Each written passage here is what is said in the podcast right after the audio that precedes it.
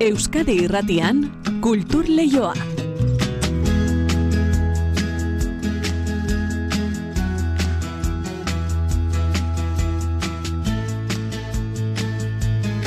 Mari Jose Uri Arratsaldeon. Arratsaldeon maite. Lehen eh, abia puntu bezala aipatu dugu Kultur Leioan podcast audio formatuen inguruan Donostian egingo den parentesi jaialdia hitz egingo duzuela luze EITBren lankidetzarekin datorren jaialdia da. Hori da. E, bergaran pastorala eta un artistatik gora elkartuko dituen erakusketa ere izpide, bueno, gauza asko ordu biterdietan orantxe hasi eta hiruak bitarte. Hori da maite, gero arte.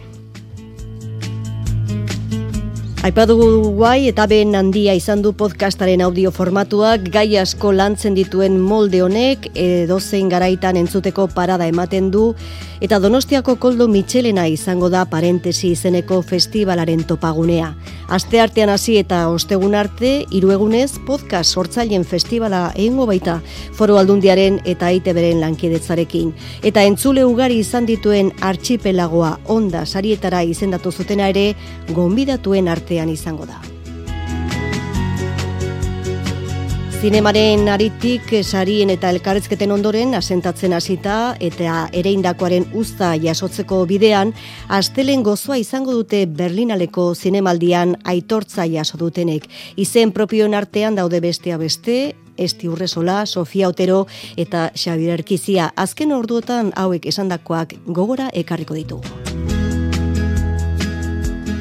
Eta alegin handiarekin bergaran pastorala taularatzeko prestatzen ari dira. Zuberoako eun bat herritar Pierre Lafitek eskura utzi zituen lau bertxotan oinar jotako malgiren trageria pastorala, bertso haien inguruan kantu sortu zuten bestea beste, aizea taldeak edota benito lertxundik antolatzailekin hitz egingo dugu kulturleioan. Argazki esanguratsunak biltzen dituen foto kolektaniak erakusketa ireki du iruñan aprilaren amaseir arte berrogita amar artistaren eun bat artelan jarri dituzte ikusgai ziutatelan bertan. Eta gazte izen ere arabako eun artistaren lanekin mostra ireki dute gerraren aurka hausnarketa egiteko. Gerra eta denbora izeneko erakusketan arte plastikoa nagusituko da. Beraz, podcasta, pastorala, zinema argazkiak eta artea eta baita ere musika bulegoa eta antzerki sarearen eskutik elkarrizketa ere. Azgaite zen jorratzen banan-bana. Kultur Leioa, Euskadi Irratian. Berehala joko dugu bergaran martxoaren hogeita bostean hasiko den pastoralaren berri ematera. Bainiren pastorala da aurretik zugarra murdin eta saran izan ziren emanaldiak. Baina aurretik ba, gaur goizean bertan aurkeztu duten podcastaren parentesi aialdiaz hitz egingo digu aino agirre lankideak.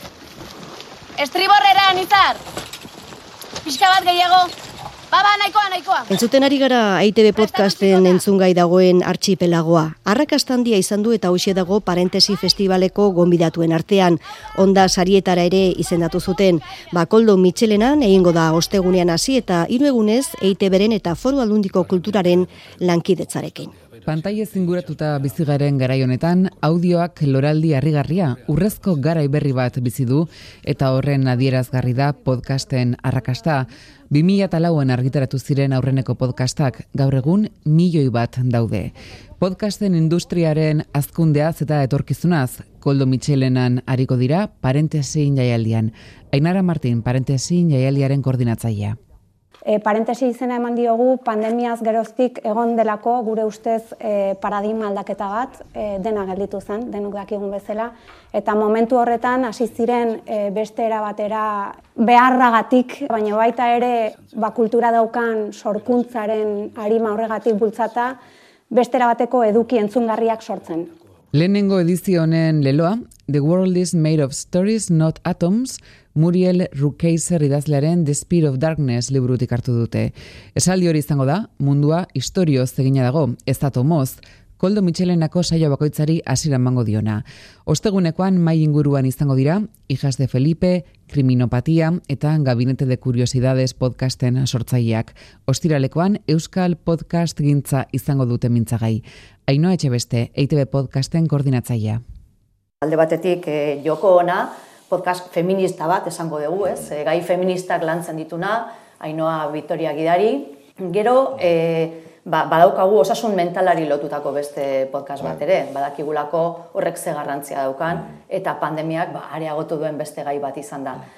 Kristina Tapia huizik, arresi ikusezina, Gipuzkoako aldundiarekin batera, eta ITV podcasten laguntzarekin, aurrera atera duena, arresi ikusezinak erderazko bersioa ere badauka. Migrariak hemen gure inguruan ere badaude, e, arazoak badauzkate eta lehen personan kontatzen dituzte. Larun bateko saioa bikoitza izango da. Goizean podcastaren egungo egoerari buruz hariko dira, baita etorkizunaz ere, Ekos podcastaren arduradun Jorge Carrion, Saldremos Mejores podcastaren sortzaile Inés Hernandez eta Nerea Pérez eta Ulu Mediako Oier Arantzabal gogora dezagun archipelagoa EITB podcasten entzungai dagoena, ondas sarietarako izendatu dutela. Archipelagoa, hain zuzen ere, fikzioa, trilogia izango dana, eta aurten oso pozi gaude, ba, momentu honetan ondasetarako bidean bi izendapen jaso dituelako archipelagoak, ez da? E, alde batetik, hizkuntza autonomikoei dagokiena, soinu paisaiari dagokiona ere bai. Baina alde zaurretik, lokatzak ere irabazi zuen beste ondaz bat. Mm. Beraz, ibilbide honetan, ba, orain arte egia esan oparoa izan da, bai horretan, bai argia sarietan ere archipelagoak izan zuelako, bere, bere saria. Beraz, bi urte hauetan egin dugun lanak, ba, orain arte saria izan dut, hala izango dela espero dugu. Parentesin jaialdiari bukaera emateko larun bat arratsaldean mai inguruan eseriko dira Noai Negros en el Tibet eta Arseniko Kaviar podcasten egileak Beatriz Serrano eta Guillermo Alonsore ondas saritarako izendatu dituzte. Mairen trageria izeneko pastoralean, eun lagun inguruk esku hartzen dute, bos disiplina elkartzen dira eta koreografian bat egiten dute bestea beste bertsoak, kantuak, musikak eta dantzak. Pantxika urruti, zuzendari edo erregenteak dion moduan. Dendariekin, egiten musikariekin, dantzariekin eta kantu eramaileekin. Hor badira bost disiplina pastoral hortan, eta bost disiplina horiek uh, bakotsak bere partea egiten du, eta bai musika eta bai dantzak eman dizagun egokitzen dira eta hor gertat, gertakizune lotzen dira. Pierre Lafite idazle eta euskaltzaleak agartutako lau bertsoak oinarri hartuta, elementu gehiago sartuta, pastoralerako historioa idatzi du Gerardo Mungiak. Berreun bertsoz osatua, egunez, oreina eta gauez neskatila den magiren historioa da, eizarako etxeko zakurrek hilko dute oianean dagoenean. Nerabearen bilakaera, askatasunerako egarria, oianeko piztiak euskal mitologiako hainbat pertsonai islatuko dira Gerardo Mungia. E, kantore zaharra kontatzen digu e, maili sorginen bidetik bilakatzen da oraina. Eta gero nola etxeko txakurrek ba hiltzen dute. Gauaz maili da e, eta egunez e, oraina. Maioa du e, anai bat, jakez, anai honen e, e, txakurrek hiltzen dute maili. Trageria iritsi arte oianean maili pasatzen dituen une gozoak ere nabarmenduko direla esan du idazleak oian horretan disfrutatzen ditu eta ezagutzen ditu oianeko bizilagunak eta haiekin dantzatzen dantzatzen edo bizitzen edo partekatzen du bere bere bilakatzea, ez? Pastoraletan oiden moduan, dago talde gorria, gaiztoekin eta urdinak dira herritarronak, hortxe ordezkatuta. Gaiztakeria dago esaterako inkizidore izan ziren pertsonaien izaeran. Zugarra murdi, Sara, Urdazuri eta Ainoako herritarrek esku hartzen dutela esan digu pantxika urruti zuzendariak. Kantua, dantza eta gorputzaren mugimenduaren bidez sentimenduak eta emozioak helaraziko dituzte pastoraleko barteideek. Pastorala behizia da, bertxetak kantatzen dira, paindurarik bat ere, dena da botzan arabera, begiradan arabera, ibiltzeko manerarekin ere, errakusten alduzu kesu zirenez edo edo ez, et gauza gutxiekin, uh, behar da errakutsi uh, sendimentua edo uh, emozioneak pasarazi. Hiru orduko ikuskizuna izanik ere, erritmo bizia duela esan du testuaren egileak. Siberuan, normalin egiten dien pastoralak, baina molde klasikoan erabat, ez? Ordean, pizka, luzatzen da, hiru orduz, Baina alere erritmo handiko pastoala da. Zugarra murdin eta saran eman ondoren, bergarara iritsiko da mairen trageria izeneko pastorala udalaren eskutik.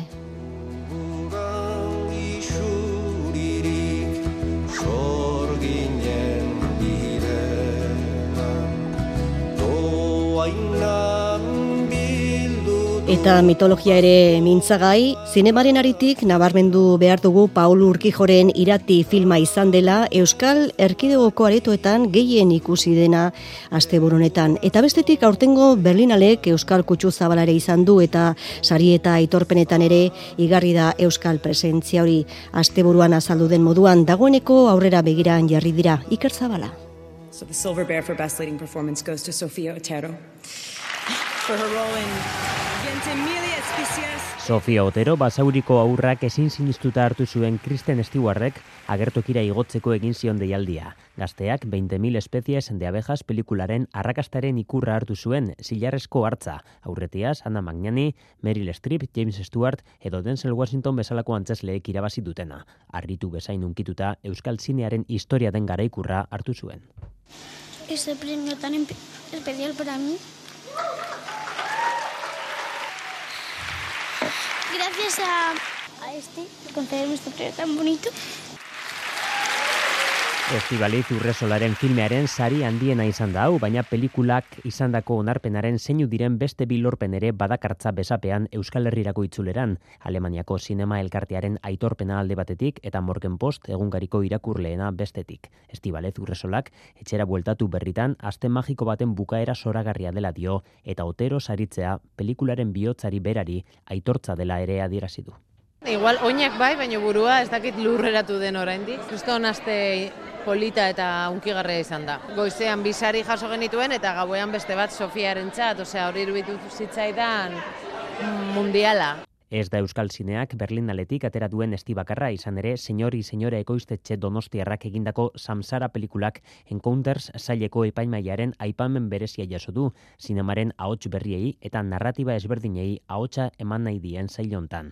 Lois Patino Galiziarrak zuzendua, esperimentazio kutsu nabarmena du filmak eta Xavier Erkizia soinu artistak ereikitako entzun paisaiak pixu nabarmena du. Izan ere, pasarte bat bada ikusleak begiak itxita izan behar dituena gu oso kontengon den iritsi izanagatik, eta orduan sariaren naia izan da, opari zora bat. Ba, bueno, arrisku ondi xamarratu denuen eh, zera, begiak izteko afera horrekin, igual jendek alde ingo du zinematik. Batzo sarien ondotik ere bai, gara garri izan zen e, pelikulan e, aretoan egotea eta hori bizitzea. Eta orduan nik uste hori dela guretzako, ba, imagina ezakegu, saria ondiena, bertze ikurraz gainez.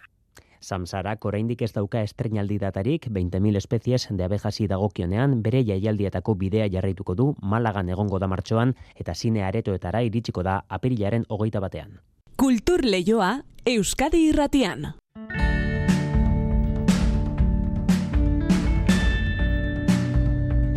Jakina da kultur ikuskizuna sustatzen dituztenen eta gero ikuskizun horiek kulturgunetan emateko kontratatzen dituzten eragileen arteko elkarlana ezinbestekoa izaten dela.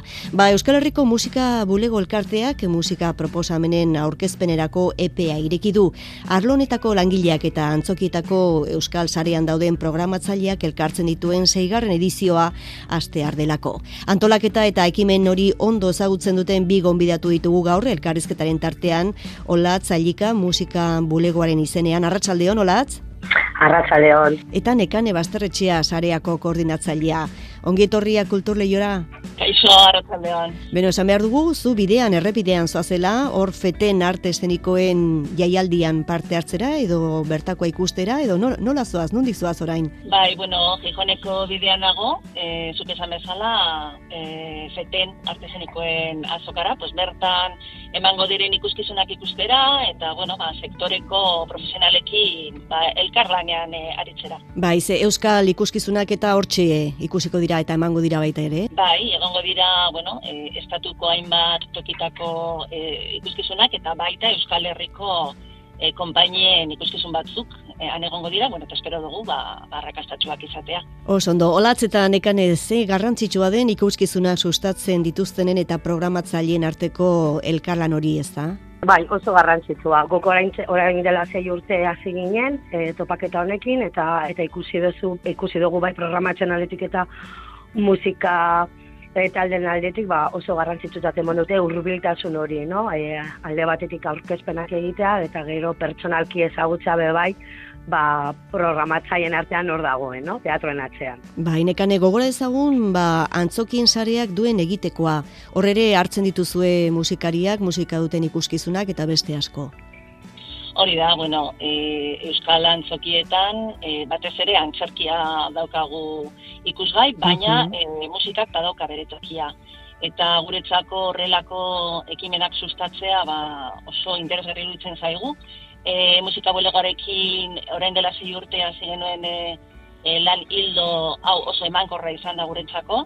E, gure programatzaileak oso, oso pozik eta oso ondo hartzen dute horrelako ekimen bat eta bueno, olatzek esan duen bezala, azken batean, e, ba, mm, artisten eta programatzailean arteko e, urbiltasun hori lantzea oso importantea da. Eta e, programatzaileentzako e, oso aukera ona izaten da, ba, e, datozen e, nobeda de musikalak edo, ba, hor zuzenean ikustea, e, beraien antzokietarako mm, egokiak diren ala ez erabakitzeko, eta bueno, ba, horrela bada, e, ba, ba, kontratazio bat egitea, ba, oso garrantzutsa eta oso interesgarria da.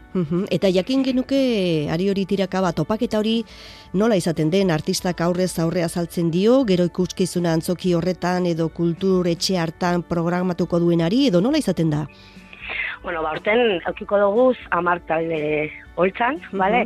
Eukitzen dute amar minutu, aurkezpen txiki bat e, esateko ba, lortzuk diren eta zer egiten da bien, eta gero zuzeneko emanaldi bat ematen dute ba, bos minutikoa gutxi gora bera. Eta aurten, nobedade bat gehitu dugu, e, dana, networking atal bat egingo dugu behin zuzenekoak e, amaituta. Da, bueno, ba, bos minutuko bilerak izango dira, programatzain eta atalen artean, eta hori, e, bilera azkarakos minutukoak. Ze kasu honetan musikarekin lotutako ikuskizunak izango dira?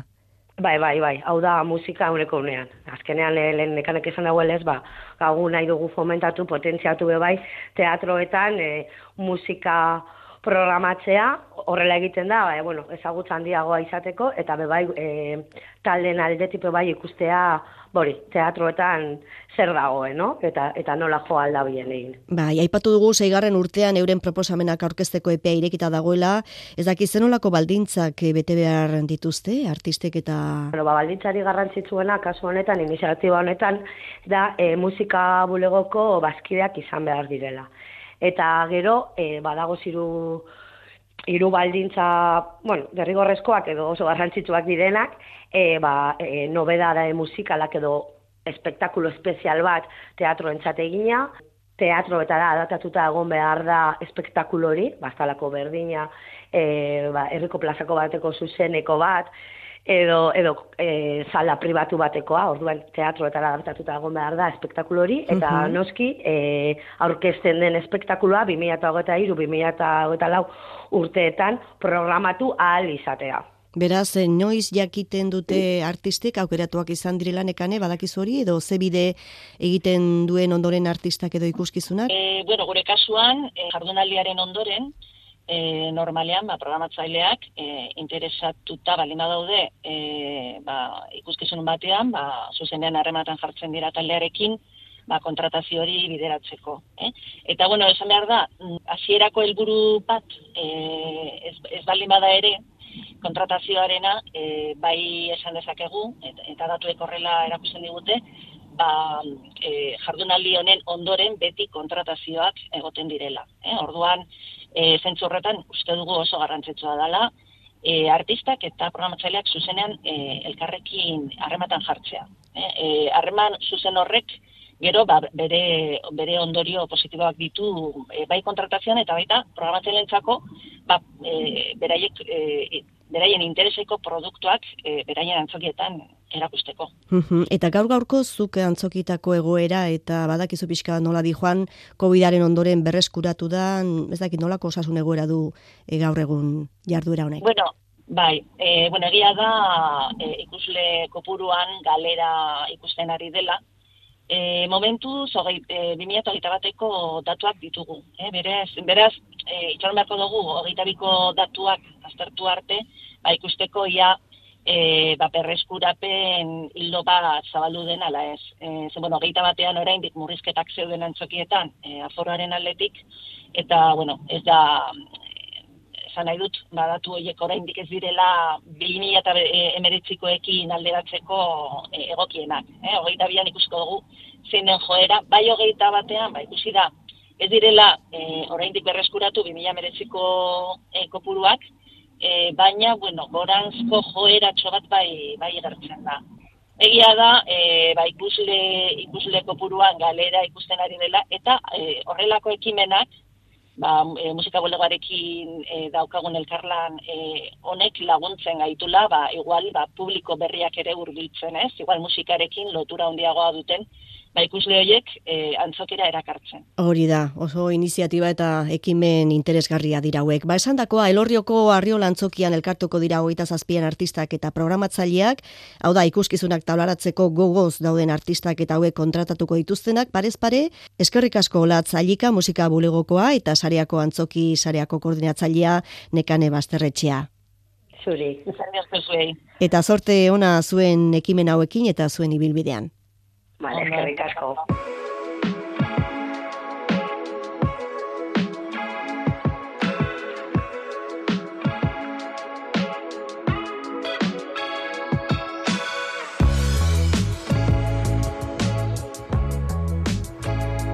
Gerra eta denbora izenburupean, gerraren aurkako ekimen berezia antolatu dute gazte izen eun artista, pentsalari, arte kritikari eta herritar elkartu dira ekimen honen inguruan. Alde batetik erakusketa bat osatu dute irurogei artista ingururen parte hartzarekin eta bestetik ekitaldi sorta bat antolatu da gatazka armatuen inguruko hausnarketa bultzatzeko tartean daude itzaldiak, mai inguruak edota poesia errezitaldiak mailu adriozola. Ekimen berezia da pasaden urteko udan Joseko artista gazteiztarrak martxan jarri zuen hau. Espazio erakusketa aretoaren arduraduna da Josekos eta artearen mundutik gerrari ezetz esateko beharra sentitu zuen. Piskanaka ekimenaren berri ematen hasi eta ehun pertsona baino gehiago erakarri ditu ekimenera. Artista plastikoak daude, ikusentzunezkoen arlokoak, poetak, idazleak, pentsalariak, eta baita besterik gabe ekimenarekin bat egin duten herritarrak ere. Mila Angulo, ekimen honen barruan, jarduera batzordeko kidea da. Proiektu honen helburua da gure artelan, itxaldiak, olerkiak, musika eta hainbat abotza, erantzun eta ikuspegi ezberdinak hausnartzea. Baita ere, kezkak, jakin minak eta jarrera kritikoak sortzea Ekimen honek bi adar ditu nagusia gerra eta denbora izeneko erakusketa da. Arabako irurogei artista plastiko kartelan bana egin dute erakusketa honetarako margolanak, argazkiak edota instalazio eskultorikoak gerraren eta bakearen inguruko hausnarketa piztu nahi duten artelanak dira. Gaiak berak ere ala eskatzen duelako erakusketa osatzeko hainbat ekitaldi antolatu dira tartean hitzaldiak, mai inguruak, poesia errezitaldiak edota musika emanaldiak. Hauek ere helburu argiarekin gatazka belikoak arbuiatu eta bereziki kontzientziak piztu nahi dituzte. Aipatzekoa, San Martin ikastetxeko ikasleek ere parte hartu dutela ekimen honetan eta ikastetxean bertan ikusgai egongo den erakusketa osatu dute. Oso esperientzia berazgarria izan dela adierazi du Elisa Guerrero ikastetxeko zuzendariak. Eskolak bakearen ikuspegitik bideratu du gai hau baina batez ere ikaslengan interes handia piztu duena gerraren arderdia izan da.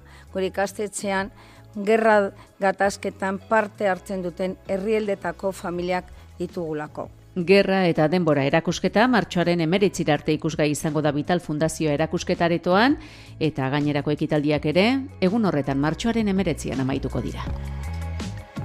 Eta Euskal Kompositore handien ba, erdigaldutako obren berreskuratze lanarekin aurrera segitzen du Bilboko Koral Elkarteak duela bi urte Charles Collinen maitena eta Iaz Santos intxaustiren lide eta isidor obren ostean orain Valentin de Zubiaurreren lan bat berreskuratu du. Iaz urtea maieran oratorio hau grabatu zuen Koral Elkarteak eta martxoan berriz mundu mailako estrenaldia izango da erroman eskainiko dituen kontzertuetan. Juan Ramon Martiarenak ditu xeetasunak.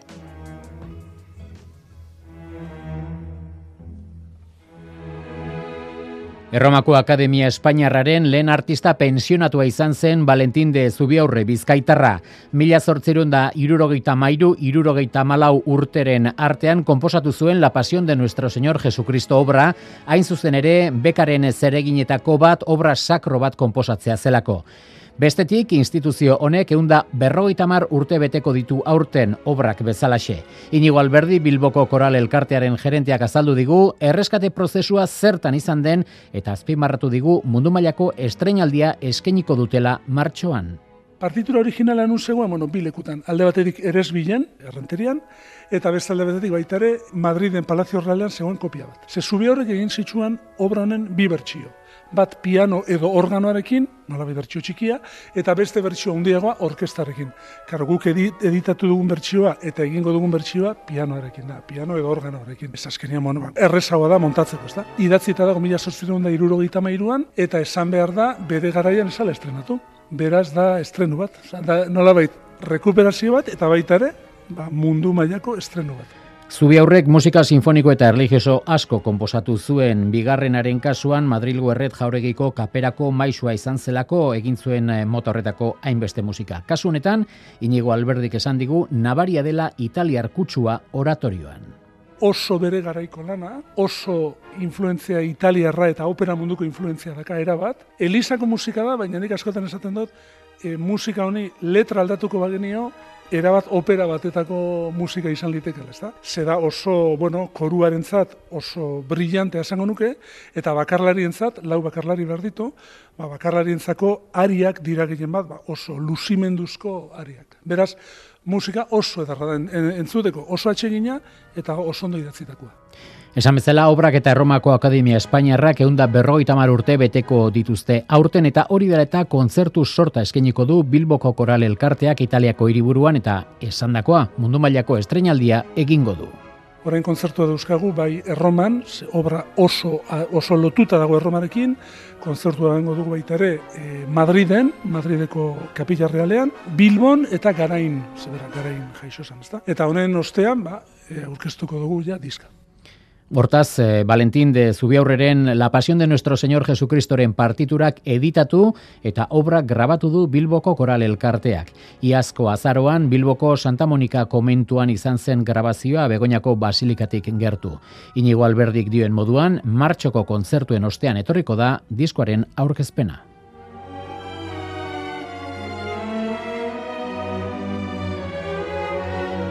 Iaia irura gain gainean ditugu, ba, Bilboko koral elkartearen doinuekin agurtuko dugu kulturleioa. Elurra mara mara hortxe atarian, epeletiko begaur. Xabir Iraula eta Jose Alkain teknikan gidari direla, Jose Naitxe berriaren mentxe pres dago, kantu kontaro isaioarekin asteko bereala, zaindu eta bihar arte.